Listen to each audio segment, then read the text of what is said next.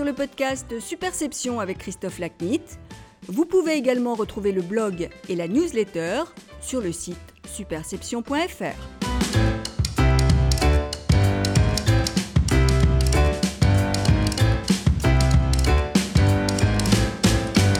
Bonjour, je suis ravi de vous retrouver pour ce nouvel épisode du podcast Superception. Aujourd'hui, mon invité est Caroline Mille Langlois. Caroline, qui est aujourd'hui consultante et coach professionnelle, bénéficie d'une expérience unique. Elle a été successivement directrice de la communication d'Orchem, Total, Alcatel, Orange et PSA. Caroline et moi nous connaissons depuis plus de 20 ans. J'ai en effet fait partie de ces équipes chez Alcatel, dans des entités business et au siège du groupe, où j'ai travaillé à ses côtés. C'est ce qui me permet de vous dire que vous allez retrouver dans cette conversation la personne engagée et sensible que ses proches connaissent. Au fond, Caroline est la Anna Wintour, ou la Tina Brown, selon que vous préfériez le monde de la mode ou celui du journalisme, de la communication française.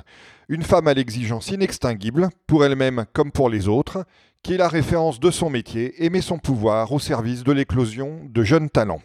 Enfin, je vous prie de m'excuser pour la mauvaise qualité du son de cet épisode du pod Superception. En effet, mon interface audio est tombée en panne alors que nous faisions les réglages juste avant de commencer notre conversation. Cela n'enlève évidemment rien à l'intérêt des propos de Caroline. Caroline, bonjour. Bonjour. Merci de participer à cet épisode du, podcast Superception.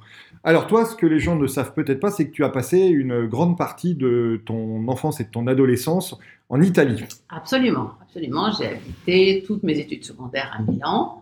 Euh, parce que mon père travaillait pour l'air liquide euh, à Milan et mes parents sont restés 20 ans, donc euh, j'ai un tropisme italien, je parle italien, j'ai étudié l'histoire et la littérature italienne. Et évidemment, je suis avec beaucoup d'actualité ce qui se passe en ce moment euh, en Italie.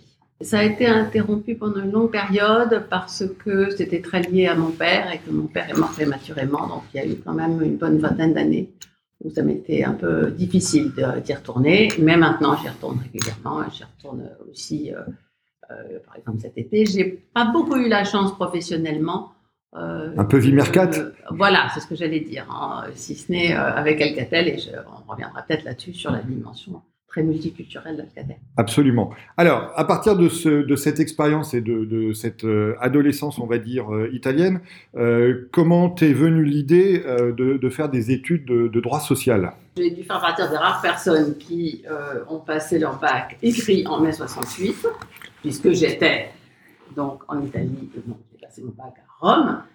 Euh, je suis arrivée ici, j'avais 16 ans et demi, j'avais jamais habité à Paris. Euh, prudemment, mes parents m'ont proposé de faire une hypocagne. Euh, j'ai fait l'hypocagne, j'ai pas voulu enseigner ensuite. donc, je suis rentrée en fac de droit. et j'ai aimé le droit. Et j'ai encore plus aimé à partir de la troisième année le droit du travail et de la sécurité sociale. C'est vraiment une rencontre avec un professeur et avec un sujet qui m'a passionné, qui est lié à la, à la solidarité, euh, à la redistribution sociale. C'est des sujets que j'ai beaucoup aimés. Et donc, suite à ces études, tu as commencé ta carrière en tant que consultante en sécurité sociale.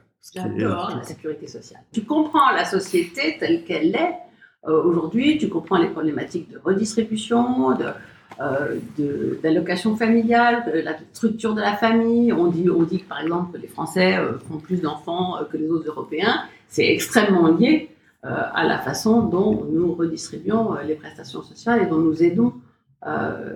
bon, voilà.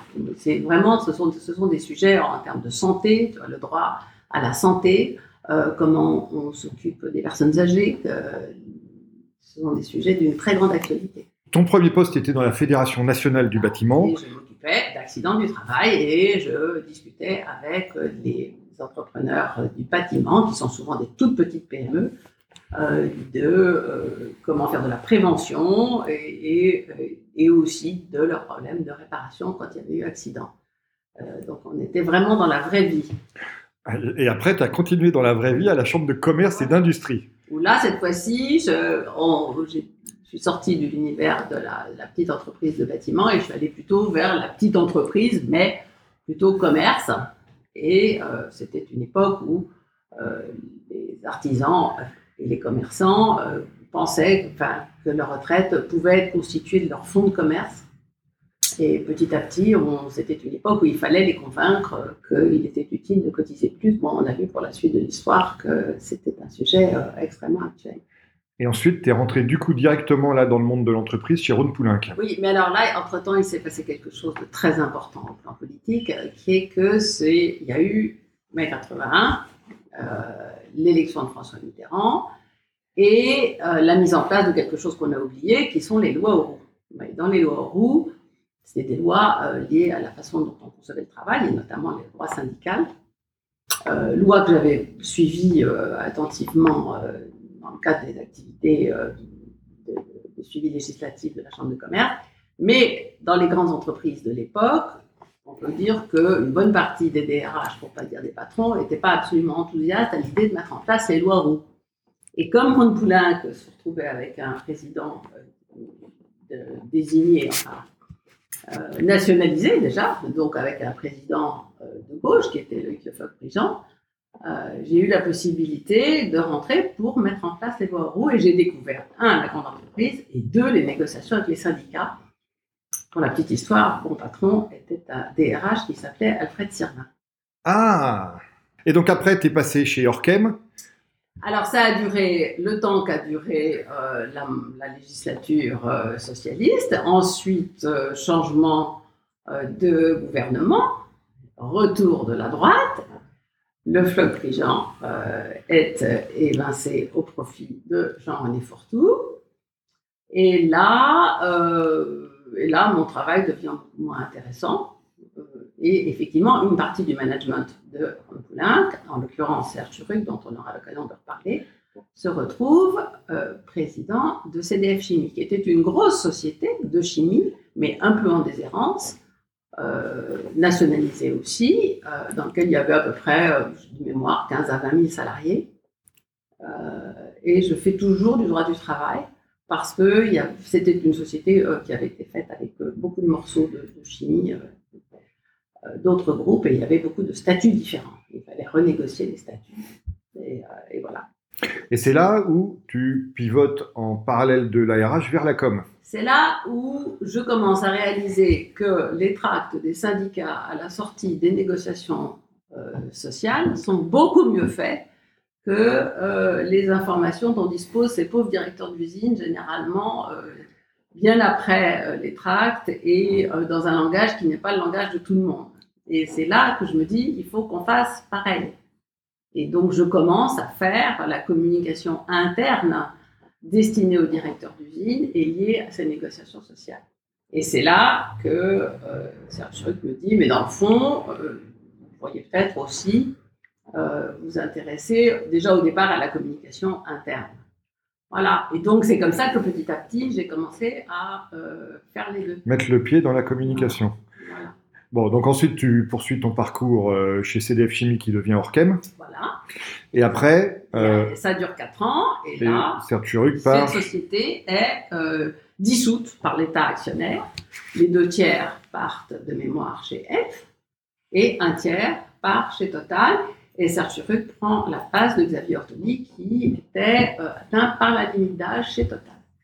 Et donc, je me retrouve chez Total en même temps, d'ailleurs, que d'autres, parce que c'est une des particularités de notre histoire, c'est qu'on était un groupe de gens qui avaient quitté Poulain pour suivre Serge chez CDF Chimie et qui ont quitté et qui l'ont suivi aussi chez Total. Donc on était, c'était, c'était, euh, bon, je pense que pour nous ça a été une époque formidable parce qu'on s'entendait tous bien et qu'on aimait travailler ensemble et qu'on avait des façons de travailler ensemble peux imaginer que pour les gens de Total, c'était un peu clanique de devoir arriver comme ça, tous ensemble. Euh, le commando Turuk. Voilà, la bande à Turuk, c'était euh, pas forcément euh, ce à quoi cette maison extrêmement policée était habituée.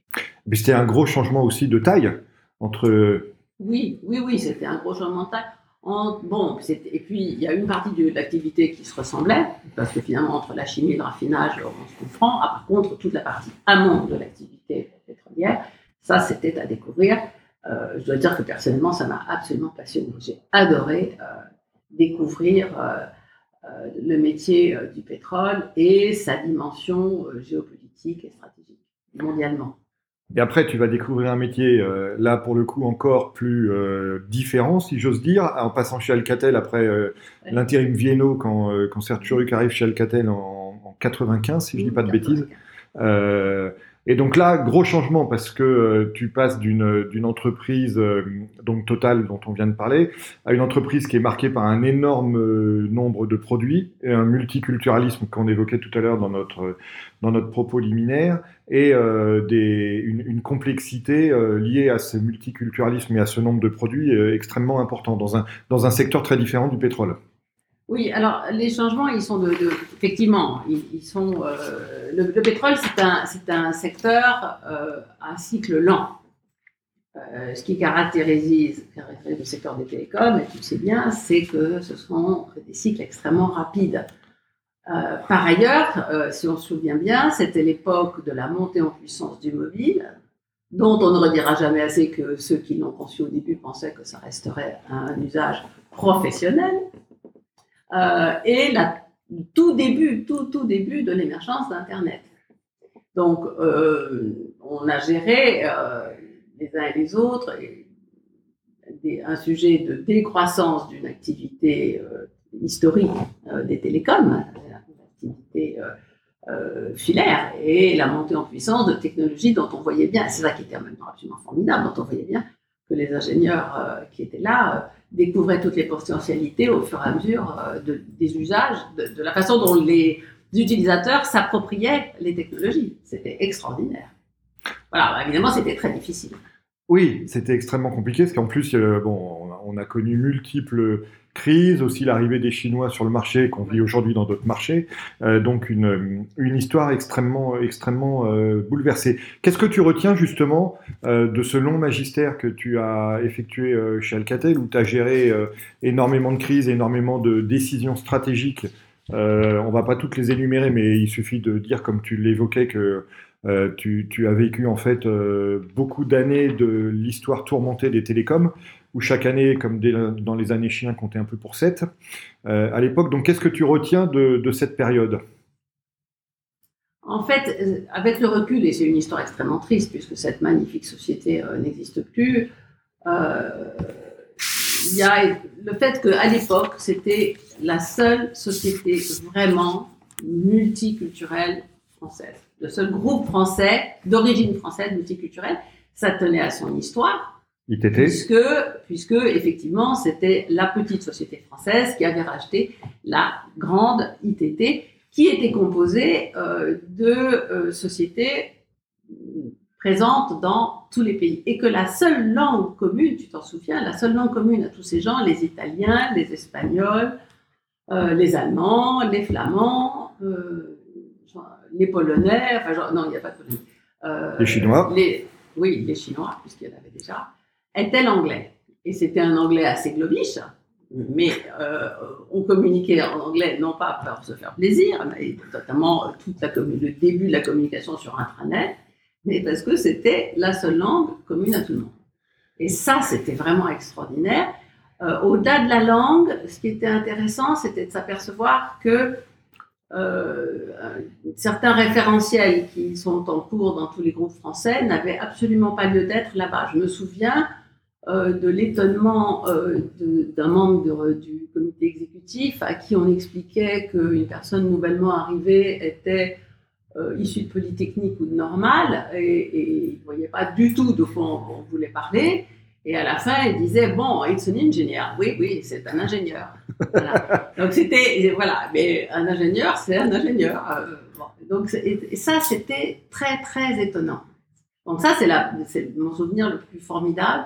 Et le fait que sur 11 ans, on a quand même créé des liens avec plein de gens euh, partout dans le monde avec cette histoire. Et euh, bah, alors mon souvenir le plus triste, c'est que finalement, euh, dès qu'on a vu, dès qu'on a vu arriver Huawei, au tout début, au tout début de Huawei, et d'autres Chinois moins connus comme ZTE, quelque part, enfin, notre, la, fin de l'histoire était écrite. Et je me souviendrai toujours de Serge qui disait ils sont aussi intelligents que nous, ils sont extrêmement travailleurs, ils ont faim, ils ont envie de, de progresser et ils sont infiniment plus nombreux que nous. Et ils ont le temps. Voilà. Et ça, bon, voilà. C'est, et c'est et finalement, aujourd'hui, euh, il reste quasiment rien euh, des équipementiers de télécom occidentaux. Hmm.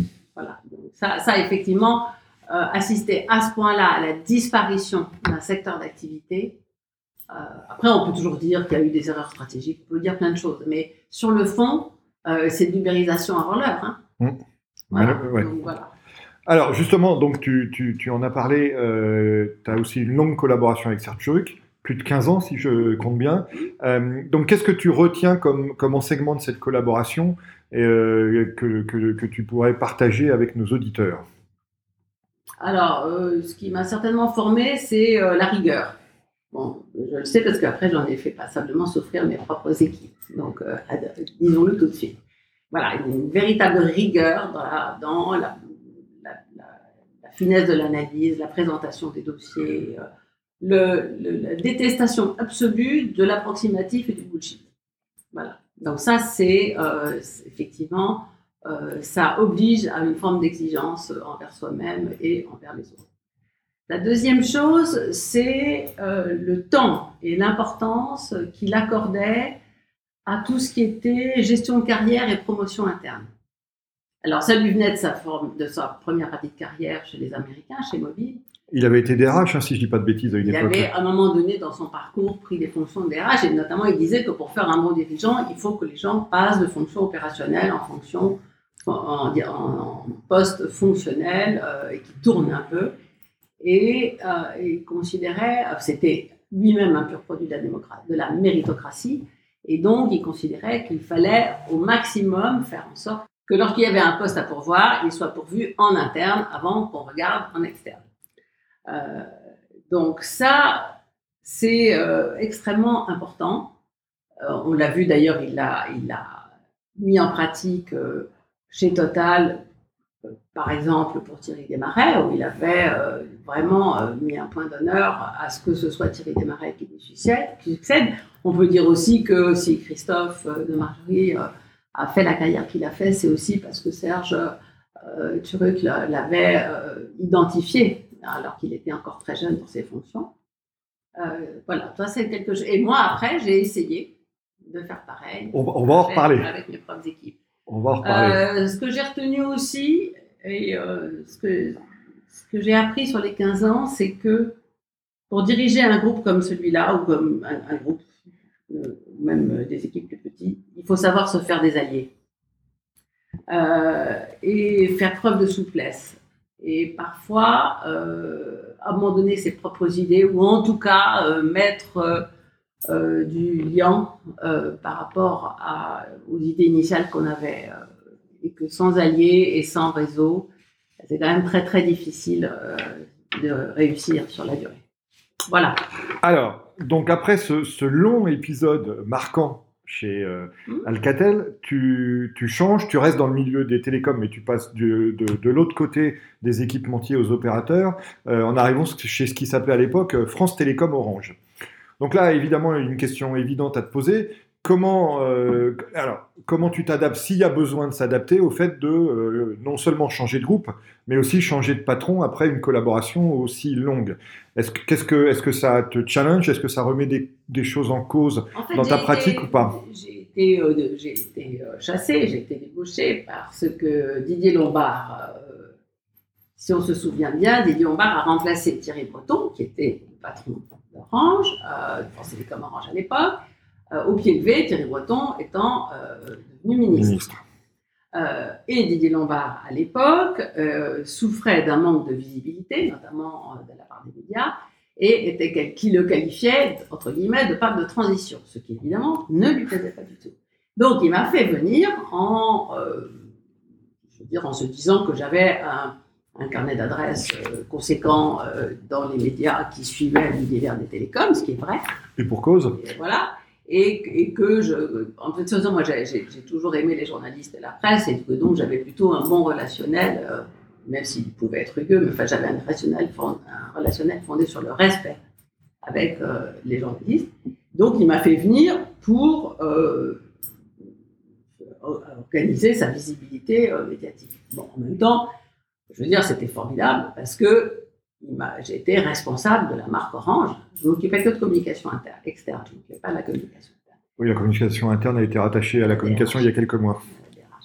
Et donc, euh, et donc j'ai découvert cette marque Orange qui est la plus belle marque, je vais, je vais dire encore maintenant, enfin une des plus belles marques sur Terre, qui a été fondée par un type qui était un visionnaire, euh, qui euh, était un Anglais qui, lui, ne connaissait rien à la technologie, mais qui a capté euh, la révolution sociétale qu'allait induire le fait de ne plus euh, être lié par un fil quand on communiquait. Euh, et la grande, grande différence, ça a été de découvrir le monde du grand public. Bon, il y avait du, monde, du grand public chez Total, mais le grand public chez Total, même si je reste extrêmement fier de la campagne que l'on avait faite, qui était Vous ne viendrez plus chez nous par hasard, parce que ça, ça date de mon époque. Mais c'est vrai que dans le, poids stratégique euh, qu'avait le grand public chez Total était moins important que les activités amont et raffinage. Ensuite, tu passes chez, euh, dans une autre industrie, en arrivant chez PSA, où vu de l'extérieur, on peut dire que l'un des points marquants de la notion d'image est que les produits jouent euh, un rôle évidemment extraordinairement important dans, la définition de, l'image et de la notoriété de la marque. Qu'est-ce que toi tu y as découvert et appris par rapport à ce nouvel environnement industriel? Alors là, j'ai eu, je crois, la plus grande surprise de ma vie, ce qui prouve que je n'avais pas très très bien regardé, euh, je n'avais pas bien compris le modèle économique. Euh, bon, il faut dire que, mais on aura peut-être l'occasion d'en parler, j'étais pas dans un très bon état parce que je venais de euh, traverser, de vivre et de gérer, avec d'autres évidemment, la crise des suicides chez Orange et que, voilà, me suis déjà mieux porté dans ma vie qu'à cette époque-là. Toujours est-il que chez PSA, je pensais qu'on était dans une activité B2C, mais pas du tout. On était dans une activité B2B. Et là, tu as raison. Ce sont des marques, les marques de voitures sont des marques célébrissimes, extrêmement connues, qui dépensent énormément d'argent en publicité et en communication. N'empêche que dans leur façon de fonctionner, ce sont des entreprises B2B qui ont comme clients des concessionnaires, les dix concessionnaires ayant, eux, la relation avec les clients. Donc ça, ça pour moi, ça a été vraiment une, découverte euh, euh, assez, assez terrible parce que euh, chez Orange, on connaît nos, millions de clients. là, on ne les connaissait pas. Enfin, on ne les connaît pas. On les connaît comme, oui, mais pas comme personne. Donc, à une époque où on cherche de plus en plus à personnaliser la relation, à créer du lien, c'était. Euh, oui, là, il y avait un intermédiaire. Très étrange. Et puis, c'est. Euh, on est dans un univers de l'offre, beaucoup plus que dans l'univers de la demande ou du besoin. Parce que franchement, euh, on ne peut pas dire. C'est pas vrai qu'on a besoin de changer de voiture aussi souvent qu'on le fait. On ne va pas se raconter d'histoire quand même. Hein. Bon. Donc, une voiture, ça peut durer très très longtemps, même avant de polluer. Donc, voilà. Donc, on est dans un univers euh, où euh, il faut euh, créer un besoin dont on peut se demander s'il est réel. Alors quand tu, voilà, quand tu discutes du nombre de voitures que vont avoir les Chinois, tu peux te poser, par rapport aux problématiques de pollution et d'environnement, tu peux te poser quelques questions quand même. Donc voilà, ça a été finalement ce que j'ai le mieux aimé chez PSA, c'est la, maîtrise du process industriel. La maîtrise du process industriel, ces usines absolument extraordinaires où, dire, entre le moment, une voiture, quand, la chaîne démarre, euh, c'est un assemblage de tôles. Et puis à la fin, tu tournes le contact et la voiture marche. Alors ça, ça continue à me fasciner. j'ai beaucoup de respect pour euh, tout, ce process industriel, les, les, logisticiens, la relation avec, euh, les équipementiers automobiles, etc. Ça, ça j'avais beaucoup aimé. Alors aujourd'hui, Caroline, donc tu es, consultante et tu es aussi coach professionnel. donc première question, pourquoi ce choix euh, après euh, tant d'années euh, à la tête de, la com de, tant de grands groupes Écoute, en fait, mais les deux expériences dont on vient de parler, Orange et PSA, se sont terminées pour moi sur des épisodes très violents. Orange, c'est évidemment la crise des suicides et PSA, c'est la fermeture de l'usine d'Aulnay qui n'était pas du tout, du tout au programme lorsque j'ai été approchée pour rejoindre le groupe et qui est sans doute enfin, des événements auxquels j'ai participé que j'ai trouvé le plus injuste qui soit par rapport aux populations sur, lesquelles ça tombait dessus. Donc, euh, donc, à titre perso, on ne peut pas dire que cette crise m'ait laissé indemne. Et euh, je n'avais plus du, j'avais envie d'une autre vie. J'avais envie d'une vie où on pouvait choisir, je pouvais choisir ce que j'avais envie de faire.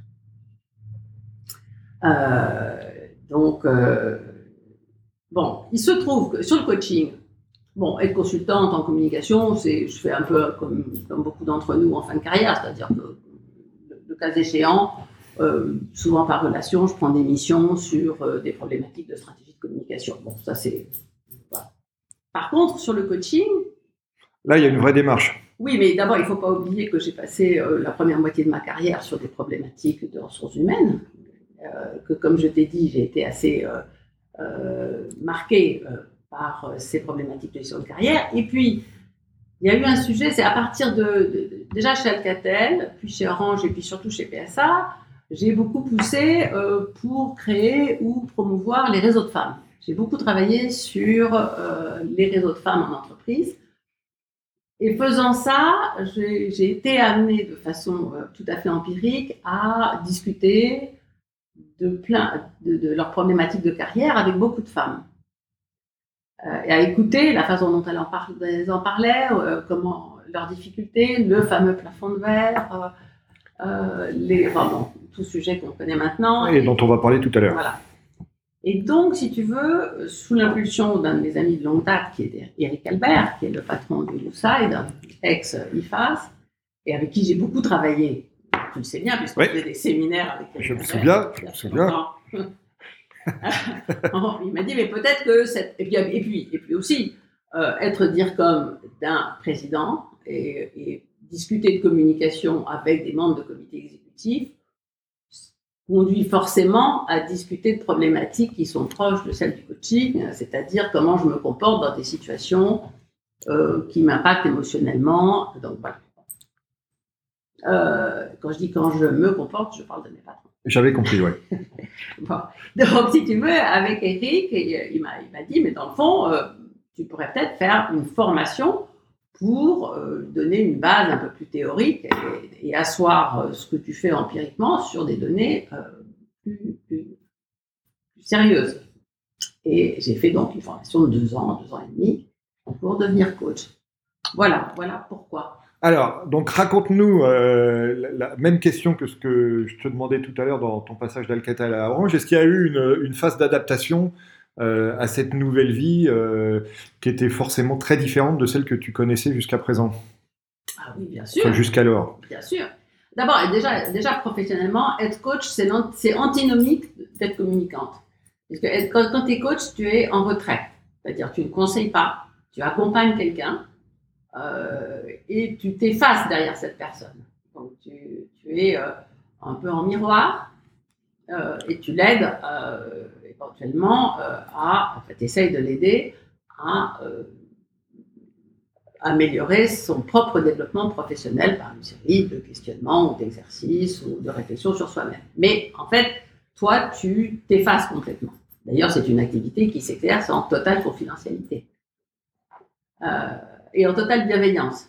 Euh, bon, alors après, la différence, c'est oui, euh, c'est être, être, et avoir été. Hein. Donc, euh, je veux dire, un, jour, de par tes fonctions, tu es dans une certaine forme de lumière, et puis après, tu ne l'es plus.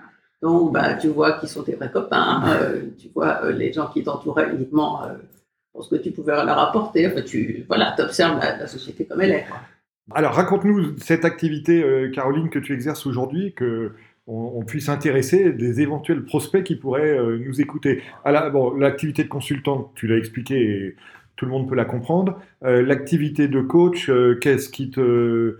Alors, je fais du coaching en ce qu'on appelle développement professionnel. C'est-à-dire que j'accompagne des, gens qui sont des managers, des dirigeants, pas mal de femmes, aussi des, professions libérales, des, indépendants qui euh, voilà, ont soit des problématiques managériales avec leurs propres équipes, soit des problématiques souvent de euh, prise de fonction plus importante.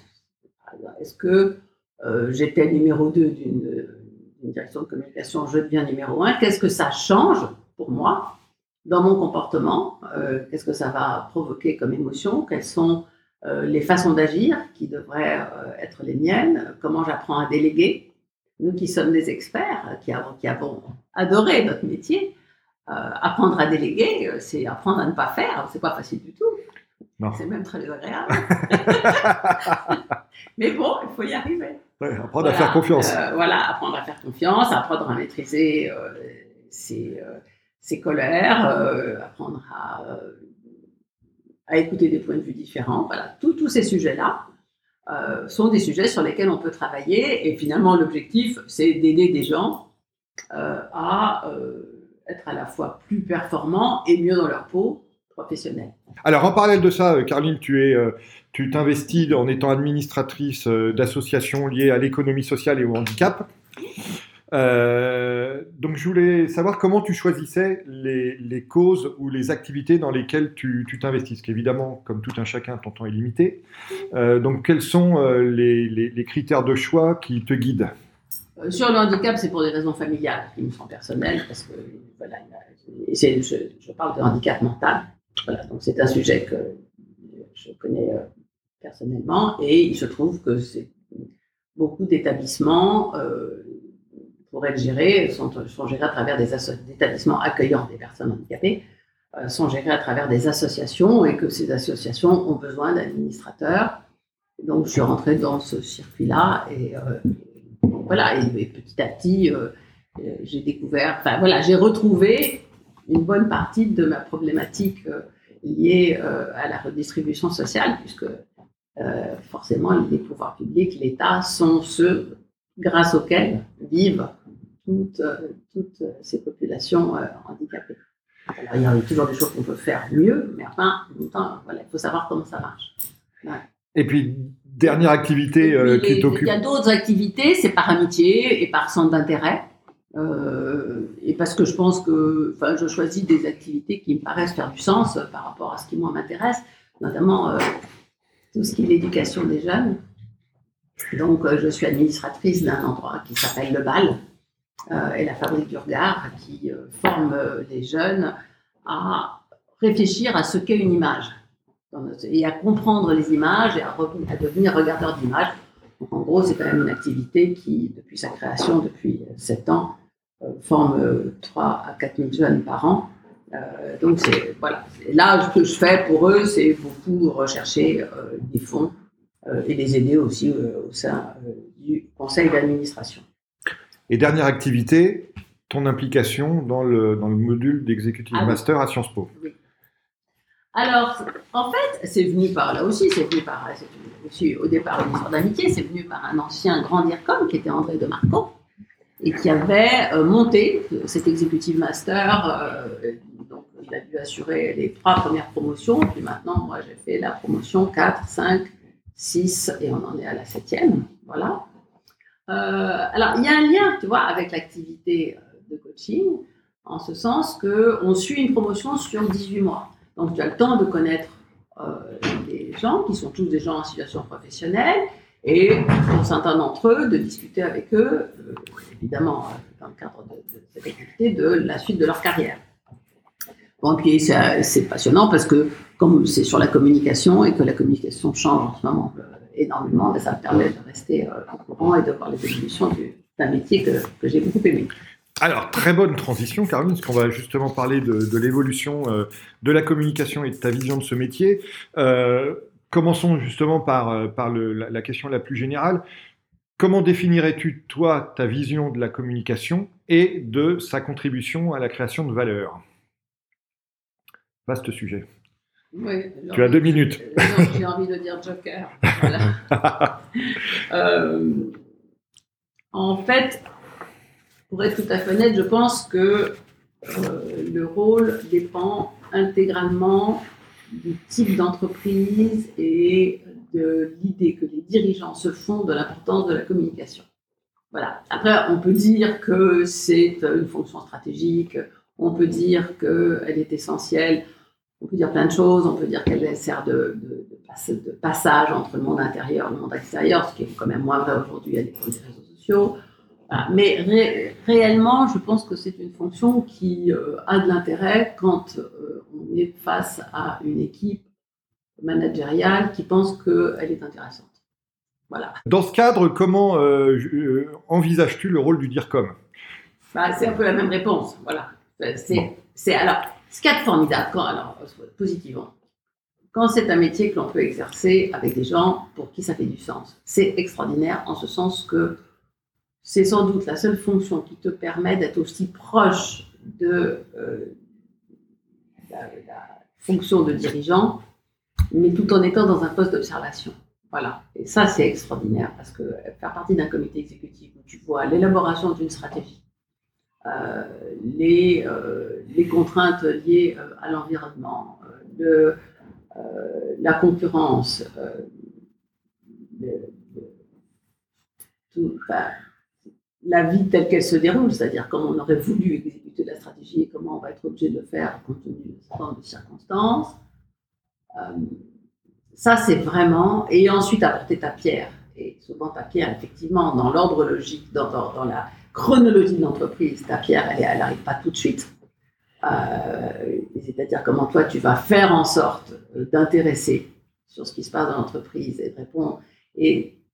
Ça, c'est un peu notre, notre rôle aussi, c'est de dire, voilà quelles sont les attentes des publics vis-à-vis de vous. C'est-à-dire cette deuxième partie qui, n'existait pas dans le temps, puisque dans le temps, on se tentait d'émettre. Là, maintenant, quand même, le communicant, comme d'autres, euh, le communicant euh, peut apporter sa pierre en disant, mais entre la stratégie telle que vous la voyez et euh, le monde tel qu'il est, il y a les parties prenantes. voilà, toute cette notion de partie prenante et comment on va faire pour intégrer euh, les attentes des parties prenantes, euh, autres que les clients. bon, et même les clients, parce que les clients ont pas. Enfin, il a pu arriver que les entreprises mettent au point des choses qui ne m'intéressent pas. Oui, et que les clients n'aient pas les bons moyens de s'exprimer pour le dire. Voilà. Alors, tu fais là aussi la transition sur euh, ce que je voulais te demander dans la, dans la partie suivante, qui est quel regard portes-tu sur l'évolution de la, de la communication?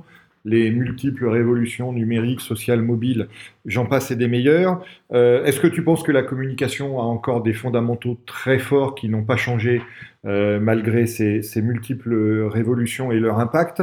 Si oui, lesquels? Et euh, qu'est-ce que tu vois comme grands traits de changement parallèlement à ces, traits de continuité? D'abord, je trouve ça absolument passionnant. Absolument passionnant de, vivre cette révolution numérique. Voilà, c'est comme ça. Et la, question, c'est comment s'y adapter.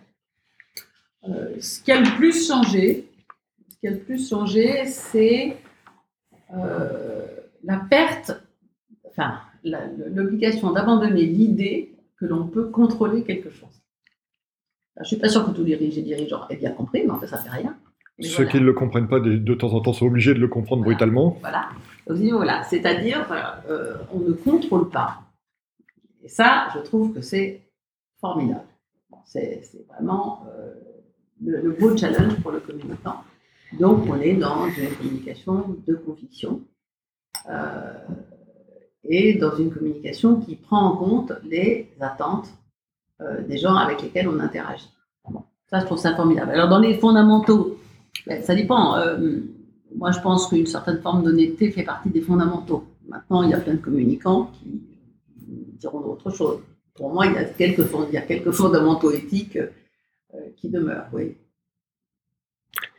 Alors, on va passer au dernier chapitre de notre entretien, euh, Caroline, qui concerne euh, ce que j'appellerais, entre guillemets, l'itinéraire d'une femme de pouvoir, qui rebondit un peu sur ce que tu expliquais tout à l'heure dans ton rôle de, coach, de développement de, de femmes, d'entreprise, etc. Première question pour, là aussi, poser le débat. Euh, quelle est ta vision du leadership? Ça, fait beaucoup de visions que je te demande. Hein. Alors là, encore plus joker que la fois d'avant. Ah oui, donc là, tu as une minute alors.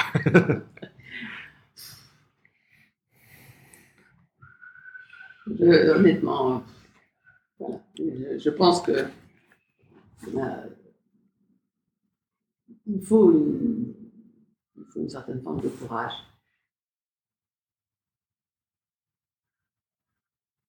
un certain sens moral chez les grands leaders sur la durée. et en même temps, ce qui est fantastique, c'est voir des gens qui saisissent des opportunités, qui voient, qui voient ce que les autres ne voient pas. Ça, c'est absolument formidable. Euh, alors, tout le monde te dira la capacité d'entraînement, oui, c'est vrai, mais je dirais à la limite, c'est la conséquence de tout ça. Euh, mais comme tu disais tout à l'heure, à propos de, de on en parlait, c'est cette espèce d'intelligence qui fait que on, se sent soi-même intelligent en contact de la personne. Mais J'en parlais avant qu'on enregistre, hein, il faut le dire, parce que sinon les gens vont se dire tiens, on ne retrouve pas cette, euh, cette idée dans l'entretien. Mais, mais, voilà, mais tout ça sans, sans courage et sans morale font pour moi, enfin, en tout cas pour moi, je ne peux pas suivre un leader qui n'a pas ça.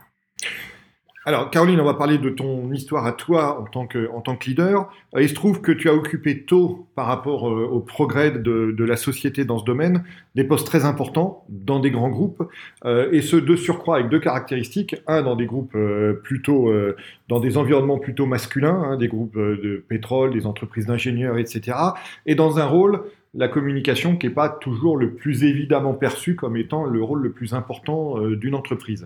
Donc la première question que je voulais te poser à ce sujet, c'était est-ce que tu as rencontré des challenges euh, dans l'exercice de, tes responsabilités euh, Et puis la deuxième, qui est évidemment induite par la première, si oui, comment tu les as surmontés Le challenge, c'est celui dont, tu parles un petit peu même dans ta question, c'est le, le mépris habituel pour la fonction parce que c'est vrai quand même que ce n'est pas une fonction qui est très euh, respectée euh, par les sachants euh, de l'entreprise. Et encore moins probablement il y a 20 ans. oui, alors il y avait une forme, il y avait surtout une forme d'ignorance. C'est-à-dire qu'il y avait des gens qui te disaient vraiment, mais en, en se disant qu'ils allaient te faire plaisir, que merci beaucoup parce que quand même euh, la soirée était très bien organisée, le buffet était excellent, et, euh, voilà. et ils pensaient qu'ils allaient faire plaisir, tu vois. Et ils ne réalisaient absolument pas que toi, tu avais fait tout le contenu. Ouais. Euh, donc il y avait une ignorance qui, je pense, aujourd'hui est moins. maintenant, aujourd'hui, ce qui est triste, c'est cet adage qu'on a vu se développer c'est juste de la com. Ça ça, ça, ça, me fait vraiment de la peine. qu'on ait pu transformer à ce point-là l'image de notre métier comme étant un métier de gens euh, qui travestissent la réalité, euh, euh, ou, qui la travestissent ou qui racontent une histoire qui en réalité n'est pas fondée par des faits. Ça, je trouve ça très triste. donc, si tu veux, bon, mépris pour la, mépris pour la fonction, mépris pour le genre. Globalement, je veux dire, les femmes, c'était pas là, enfin, ça pas fait, c'était là pour exécuter, c'était pas là pour penser. C'était quand même très très clair dans les sphères dirigeantes. Donc, c'était comme ça. Alors, comment on les surmonte en fait, il y a un mélange. Il faut d'abord faire très très bien son travail. C'est clair. Être irréprochable. Irréprochable sur le plan euh, de ce que l'on fait, y compris sur le plan de ce que l'on propose. Enfin voilà, il faut, quand même faut avoir une stratégie, euh, euh, la faire accepter, la délivrer. La grande difficulté dans notre métier, c'est qu'il faut à la fois avoir des idées, il faut à la fois délivrer le produit final. Il ne faut pas que ça s'arrête entre les deux. Euh, ça, c'est la première façon de changer. Après, il y a quelque chose qui a trait plutôt à mon caractère euh, et à l'éducation que j'ai reçue de mon père, qui est que je n'ai pas de respect a priori pour l'autorité hiérarchique. C'est-à-dire que le mépris que l'on peut manifester, je n'ai aucun problème pour le rendre à 100%. Je me souviens de ça, oui. oui. Alors, ça m'a joué des très mauvais tours, mais euh, voilà, je n'ai pas le regard nécessairement admiratif. Pour la verticalité, euh, oui. voilà, voilà. la verticalité ne me passionne pas. Euh, et si tu veux, mon. enfin, elle ne t'impressionne pas en tout cas. Voilà. Mon père m'avait dit euh, deux choses. Il m'avait fait, fait, confiance à mes capacités intellectuelles. Et il m'avait surtout dit quoi qu'il arrive dans ta vie, ne t'arrête jamais de travailler. Et fais confiance au fait que tu peux faire une carrière. Donc ça aide. Voilà. Ça aide. Et alors, après, ça ne fait pas que des amis. Hein. Non, non, non. Ça, euh, mais c'est là où tu retrouves aussi, puisque j'ai été euh, frappé par le mot que tu employais tout à l'heure en, me souvenant a posteriori de notre collaboration il y a quelques années maintenant, on va pas dire combien, euh, le mot courage, parce que c'est ça aussi, je pense, qui est, qui est marquant dans, le, dans la manière dont tu exerçais tes fonctions. Voilà. Oui, je vois. Enfin, j'ai beaucoup de mal à, à me plier à des choses qui me paraissent injustes. Voilà, mais entre le penser et l'actionner. Ben ouais, mais ça m'a coûté. Euh, ça m'a. Quel... Bon.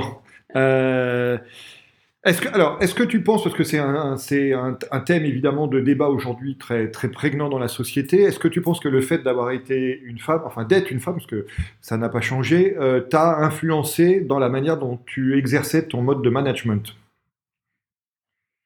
Euh, Oui, sans doute, notamment à l'égard euh, à, l'égard des jeunes femmes qui travaillaient euh, dans les équipes. J'ai toujours été extrêmement euh, heureuse euh, toute annonce de maternité, respectueuse des contraintes familiales. Enfin oui, je pense que effectivement.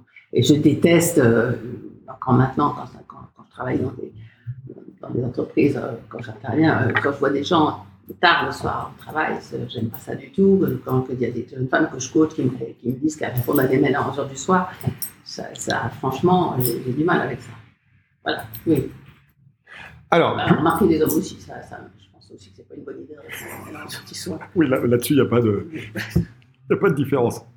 Euh, plus globalement, Caroline, est-ce que tu peux nous, nous, présenter, nous synthétiser un peu tes, tes, principes de management, ce que tu penses avoir euh, mis en pratique euh, pendant ta, ta carrière de manager? Alors, d'abord, effectivement, l'exigence. Ça, on en a parlé tout à l'heure, tu as eu le... Bon, mais, mais c'est pas forcément agréable. Hein. Voilà, et puis, c'est. Euh, euh, en même temps, en même temps, ça peut aussi être très agréable parce qu'un travail bien fait, réalisé tous en commun, c'est un des plus grands plaisirs qui soit. J'ai des souvenirs euh, entre nous de certaines conventions.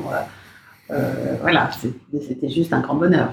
Le, plaisir du travail bien fait. Voilà. Et donc, ça, j'ai toujours essayé de faire partie de choses équipes.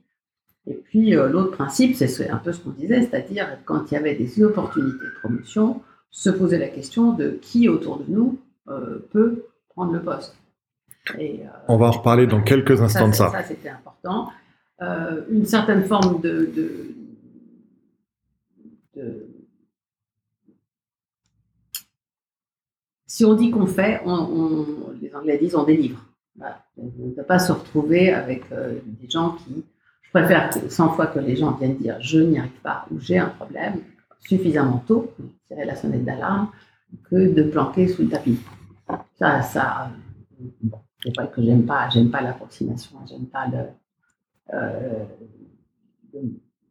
Alors, ça, c'est une chose, j'allais dire le manque d'intérêt par rapport au travail. Je peux tout à fait comprendre que l'on s'investisse plus ou moins dans son travail, évidemment. Mais dans ces cas-là, euh, autant que les choses soient claires. Voilà. Alors, donc, moi, de mon côté, il y a deux points que je voulais mettre en exergue et sur lesquels je, voulais te, sonder, euh, euh, qui, m'ont marqué dans les années qu'on a passées euh, chez Alcatel ensemble, ou en tout cas au même moment. Euh, le premier concerne le fait que tu étais toujours extrêmement engagé, ou engagé à l'extrême dans, ce que tu faisais, engagé, je dirais, sur le plan professionnel et aussi sur le plan émotionnel dans, ton travail. Donc, je voulais euh, comprendre euh, d'où tu penses que, cette caractéristique euh, provenait et quel impact ça avait sur, ton, épanouissement au travail et ta manière de travailler. Bah, je crois que je suis faite comme ça. J'ai une nature assez engagée. Voilà. Après, c'est vrai que je, je, vis intensément les succès, les échecs, etc. Tout, on pourrait se dire, alors, ça c'est peut-être un petit peu, un petit peu moussé, enfin, encore que pas tellement. Et on pourrait se dire, c'est, c'est, c'est une entreprise, mais c'est pas. Euh, d'abord, je ne suis pas la seule personne dans l'entreprise euh, à être contributive, et puis, euh, puis après tout, le devenir de l'entreprise, est-ce que, est-ce que vraiment ça m'importe? Oui. Enfin, maintenant, moi, j'ai, j'ai beaucoup de mal à travailler pour des entreprises ou des sujets ou des hommes ou des femmes. Indifférentes. qui me laissent indifférente, voire que je méprise j'ai un vrai besoin de, voilà, j'ai besoin de croire dans le produit. Ça qui été très triste chez Alcatel, c'est qu'à la fin, ça devenait quand même difficile d'y croire. Euh, et j'ai besoin de, respecter euh, les gens avec lesquels je travaille et de, croire en la stratégie. Alors, deuxième aspect, Caroline, dont je parle d'autant plus facilement que j'en ai, entre guillemets, bénéficié, tu as énormément, euh, chez Alcatel, promu des jeunes à des postes de responsabilité souvent euh, sans commune mesure avec leur âge. Donc je voulais savoir, alors on en a parlé un petit peu tout à l'heure, parce que tu disais que c'est lui-même qui t'avait euh, inculqué cette, euh, ce principe de fonctionnement que tu as probablement toi poussé à, à, un certain niveau. donc je voulais savoir comment tu le gérais Premier point. Comment tu, toi, coachais les jeunes que tu promouvais euh, pour euh, essayer de leur faire euh, réaliser au maximum leur potentiel? Et si ça avait un impact sur ton, ton, propre mode de management à toi? D'abord, moi j'ai bénéficié, j'ai eu cette chance-là. J'ai eu la chance finalement de retrouver des fonctions importantes, tu l'as dit toi-même, relativement jeune. je vois pourquoi ce dont moi j'ai bénéficié, je ne devrais pas euh, en faire bénéficier d'autres. Euh, deuxièmement, quand tu, quand tu te retrouves à manager une équipe, quand tu hérites une équipe, la première chose que tu fais, c'est tu regardes depuis combien de temps ils sont là, depuis combien de temps ils sont dans ces fonctions-là. Euh, puis tu te dis, enfin en gros, euh, une fois qu'ils ont passé 3, 4 ans maximum dans un poste, tu te dis, bon, il va bien falloir que je réfléchisse à l'étape d'après. Donc à partir de ce moment-là, tu te mets dans une dynamique qui n'est jamais celle de dire, je le laisse là parce qu'il m'intéresse là où il est ça, ne va pas ça. Donc du coup, ça, crée des opportunités, un mouvement. Et alors, est-ce que c'est pour toi un grand sujet de fierté aujourd'hui qu'il y ait une, forme de ce que j'appellerais une génération 1000 euh, euh, dans, la, dans la communication euh, sur la place de Paris? Ah oui, oui, oui c'est un sujet, un sujet de plaisir un sujet de fierté. C'est un sujet de plaisir. et puis, oui, oui, je, trouve ça bien. Je suis contente qu'ils aient réussi surtout. C'est ça, il et elle. Euh, c'est ça que je trouve absolument euh, formidable. Et puis, euh, et puis même, même encore maintenant, ça m'arrive dans le cadre de Sciences Po, dans le cadre de coaching, dans le cadre de, de, jeunes, d'accompagner les gens. Je trouve que quand tu réussis à faire que quelqu'un s'épanouisse dans son travail et un job plus intéressant, qu'il gagne mieux sa vie, qu'il soit plus armé pour la suite, forcément, forcément, ça te fait plaisir. Avant dernière question, avant de passer à notre question liée à l'actualité, euh, forte de cette expérience euh, singulière, voire euh, unique, quels sont les messages que tu as envie de passer aux, jeunes femmes qui nous écoutent? Alors, le premier, parce que ça reste encore très vrai, c'est de ne jamais penser que parce qu'on fait bien son travail, on va se faire repérer et que on va être reconnu pour ce qu'on fait. Jamais. Donc voilà, c'est savoir savoir s'imposer, savoir demander, savoir réclamer, euh, ne pas attendre euh, que ça vienne. Et ça, c'est très frappant. Et puis, oser, ne pas dire je ne suis pas sûre d'y arriver. Il y a quelqu'un que je coach en ce moment, elle va sans doute prendre un nouveau job, elle dit ah oui, non, mais attends, ils vont se rendre compte que je ne vais pas y arriver. Ah, ah. non, bien sûr, bien sûr. et en même temps, toujours garder cet équilibre euh, sur euh, euh, savoir jusqu'où ne pas aller trop loin professionnellement par rapport à sa vie perso. Comme tu le sais, Caroline, le, podcast Superception s'achève toujours sur une question d'actualité. il se trouve que d'ici quelques jours va rentrer en œuvre la, GDPR, la, réglementation européenne euh, qui a beaucoup de, défenseurs et d'ennemis et qui concerne notamment le, respect euh, de la vie privée euh, en ligne. Donc, je voulais savoir si tu avais un avis et un éclairage, une perspective sur, sur cette question qui, te touche comme, comme internaute, mais qui te concerne aussi comme communicante. Bien sûr, vous aurez à Sciences Po, Sahel Adari, qui est un grand évangéliste du sujet, intervient régulièrement. Alors, D'abord, je suis extrêmement fière de voir que pour la première fois, quelque chose qui émane de Bruxelles et euh, de la culture européenne pourrait intéresser, voire s'imposer, mais non pas à euh, des euh, cultures américaines. Enfin, rien que de penser que au Congrès, on a discuté de ça. Alors évidemment, c'était à cause de la crise Facebook ou à l'occasion de la crise Facebook, enfin quand même. Et tout à coup, on a découvert que ce règlement existait et que les Européens l'avaient mis en place. Je trouve ça absolument formidable. Voilà un bel exemple de communication politique réussie. Après, ce qui est rigolo, c'est qu'en ce moment, on reçoit tous des tas de messages de Facebook, de Google, etc. Actualisez vos données. En quoi ça va changer leur pratique J'ai quelques doutes. Euh, bon, je trouve ça très bien. Ça, tout le monde se met euh, à jour, très bien, mais euh, en quoi est-ce que ça va changer vraiment? Pour plusieurs raisons. La, première, c'est que malgré tout, beaucoup d'entre nous ont une forme d'addiction à, ce qu'apportent les réseaux, quitte à se mettre en danger, quitte à accepter qu'on utilise leurs données. Alors, ça va créer un nouveau métier dans les entreprises. Digital officer, le- bon, ça va être. Digital éthiciste. Voilà, des digital éthicistes. On va voir, ça va être intéressant de voir. Ça va faire à peu près le même débat que pour la RSE il y a 10 ans, c'est-à-dire qui va, qui va préempter, euh, dans, dans quelle sphère ça, sphère ça va te mettre, quels sont les problèmes d'éthique qu'il y a derrière. Le plus passionnant, c'est ça, c'est finalement quels sont les problèmes d'éthique euh, que cela pose et que cela pourrait résoudre ou pas. Voilà, en tout cas, je trouve ça euh, tout à fait passionnant à suivre. Alors, si tu euh, connectes ce sujet-là avec un autre sujet sur lequel toi et moi avons souvent débattu, qui est le sujet de la raison d'être des entreprises. Donc là, je reboucle avec un autre sujet d'actualité Tu as au raison. fil de mon temps, Euh, c'est-à-dire de la future loi Pacte et, et du rapport Nota-Sénat. Voilà, est-ce que, est que dans la raison d'être d'une entreprise, euh, il y a le fait de respecter certaines règles éthiques, euh, et notamment concernant les- l'utilisation qu'on fait des données personnelles, parce que quand même, il y a tout un tas d'entreprises dont le modèle économique est fait sur l'utilisation des données que l'on met sur les réseaux sociaux. Donc, elles vont devenir quoi, ces entreprises? Donc, voilà, c'est une question ouverte. Alors, c'est sur cette question qui va probablement occuper les dix prochaines années que nous allons conclure cette conversation à laquelle je te remercie beaucoup, euh, Caroline, d'avoir participé. Merci à toi. Merci d'avoir suivi cet épisode du podcast Superception. Vous pouvez également retrouver le blog et la newsletter sur le site superception.fr.